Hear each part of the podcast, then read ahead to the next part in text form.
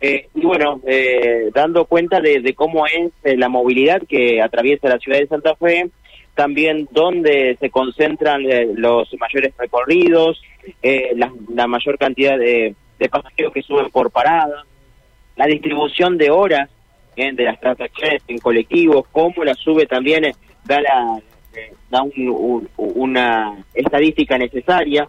Y bueno, qué es lo que se pretende justamente con nuestra con esta nueva licitación que se pretende realizar a través, pasando por el Consejo Municipal, de unos pliegos que eh, desde el año 1995 no se licitan y es por eso que es necesario para tratar de, cambiar. Eh, eh, reglas claras, tratar lo que indican las autoridades, además de mejorar las unidades, lo que tiene que ver con las revisaciones técnicas obligatorias también que sean eh, anuales, bueno, múltiples cuestiones también como capacitación del personal de cada una de las empresas con perspectiva de, de género, por ejemplo, pero después con muchas otras cuestiones, son algunas de las, de las, de las principales características de estos nuevos pliegos que también pretende líneas de colectivos de norte a sur, de sur norte, pero además de este a oeste y viceversa, con la importante novedad que se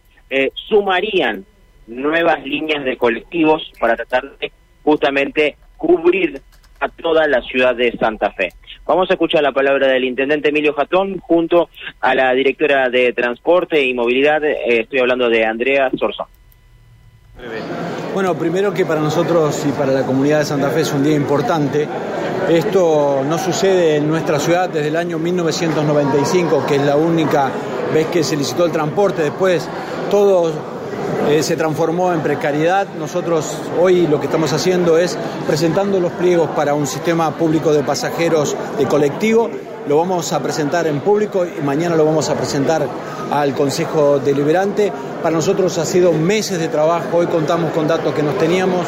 Por eso es un día muy importante porque no solamente hablamos de transporte público de pasajeros, sino que en Santa Fe empezamos a hablar de un sistema de movilidad en la ciudad de Santa Fe. ¿Cuáles son las principales características que tiene este sistema? Bueno, es un sistema que apunta a generar reglas claras tanto para la municipalidad en su relación con las empresas, algo que hoy no sucede, como decía Emilio, por la situación de precariedad que tenemos, pero sobre todo confianza y previsibilidad para las personas usuarias. Además de eso, tiene exigencias fundamentales en relación a los colectivos, al parque móvil, para poder lograr una modernización de la flota que hoy está en unas condiciones de antigüedad que todos vivimos día a día. También se exigen cuestiones referidas a el personal, a la capacitación que necesita el personal para dar una mejor atención. Se regula también el sistema de cómo, de cómo controlar y poder calcular los costos y se prevé un esquema de financiamiento y se establecen las reglas claras para que las empresas puedan evaluar y presentarse a esta licitación eh, que esperamos el Consejo pueda eh, debatir y discutir el pliego el año que viene. Eh, para eso también se prevén instancias de participación ciudadana. Estamos eh, con la posibilidad de contar en el día de hoy con muchos datos que la ciudad de Santa Fe no tenía. La encuesta municipal de, movilidad ha sido central en este proceso, como también los datos de SUBE, la articulación con las universidades de la ciudad de Santa Fe y en ese marco se ha trabajado este proyecto que cuenta también con una integración de los demás subsistemas de movilidad, se piensa como un sistema de movilidad se establecen los principios para mejorar la movilidad en la ciudad. ¿Y esto va a implicar cambios de recorridos, la ampliación de los mismos para llegar a todos los barrios? Se planifica una red que tiene líneas de norte a sur, pero también de este a oeste, que amplía en su cobertura, llega a los barrios que en el 94 no estaban, que la ciudad ha crecido, entonces se prevé una, una extensión para poder llegar a esos barrios y se establece claramente cuáles son los kilómetros, la cantidad de coche que las empresas van a necesitar y la cantidad de veces que van a tener que hacer en el día del recorrido. Con esa información las empresas van a poder presentarse a la licitación. Los recorridos los vamos a trabajar el año que viene de la misma manera que hemos trabajado hasta hoy, con la gente través de instancia de participación ciudadana con las universidades y con datos.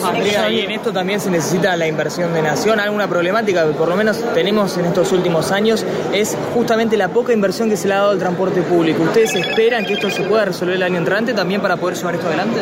Bueno, dentro del financiamiento del sistema sabemos que la tarifa es uno de los componentes, pero es central, como mencionás, las compensaciones y los subsidios. Por eso el pliego establece las compensaciones no solo nacionales, provinciales, sino también un aporte del municipio que va a estar colaborando en mejorar el sistema de transporte.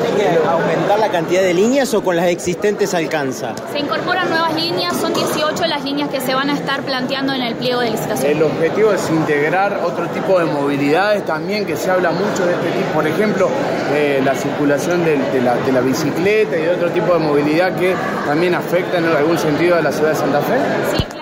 En el mensaje se prevé también la creación de una red de vías seguras, la ampliación de más ciclovías y bicisendas, cómo se van a articular con el sistema de colectivos y cómo también ampliamos las áreas de circulación peatonal. ¿Ha habido algún contacto de empresas de transporte? Hasta allí lo escuchábamos, eh, Andrea Sorzón, eh, en este caso, hablando de que va a haber eh, ampliación, 18 líneas, ¿eh? 18. Si no me falla la memoria y el cálculo, eh, eh, ustedes pueden hacerlo quizás con una lapicera eh, y poder contar, pero tengo que son 14 las líneas que tenemos actualmente.